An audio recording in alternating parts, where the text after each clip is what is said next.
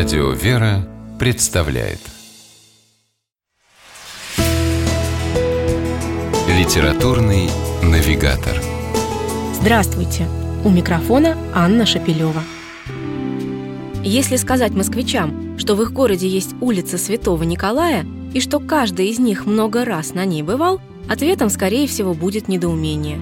Вот улица Сергия Радонежского в столице точно есть, а улица Святого Николая – где она? Ответ на этот вопрос точно знает писатель Борис Зайцев. Его сборник, в который вошли рассказы и очерки разных лет, так и называется «Улица Святого Николая». Оказывается, давным-давно, еще в конце XIX века, так называли Арбат. Неофициально, конечно, название было народным. И возникло оно не случайно. Когда-то на Арбате возвышались целых три храма в честь святителя Николая – Никола на Песках – Никола в Плотниках и Никола Явленный. В заглавном очерке Бориса Зайцева именно они стали центром, вокруг которого вращается и жизнь многолюдной улицы, и даже судьба России. Мимо этих трех храмов с грохотом проносятся не только коляски и пролетки, но и годы и целые эпохи. Декорации меняются, словно в фантастическом блокбастере со спецэффектами.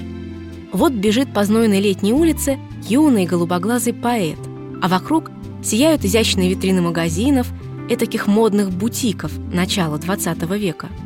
И вдруг, откуда ни возьмись, заснеженная мостовая, тяжелый топот множества сапог, и повзрослевший поэт испуганно смотрит, как проходят мимо него шеренгами солдаты в серых шинелях с красными звездами на остроконечных шапках. Удивительно, но получилось так, что продолжение к очерку Бориса Зайцева написала сама жизнь.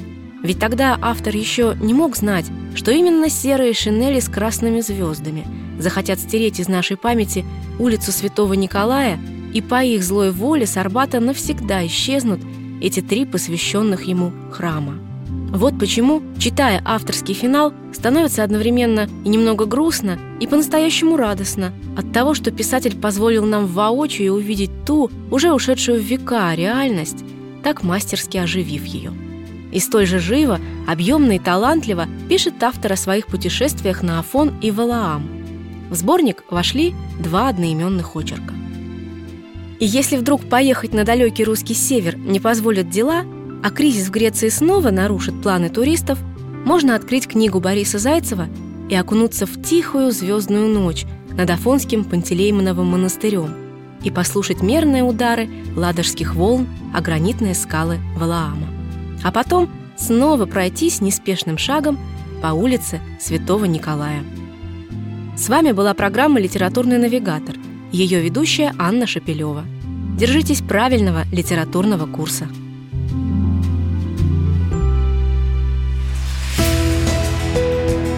Литературный навигатор.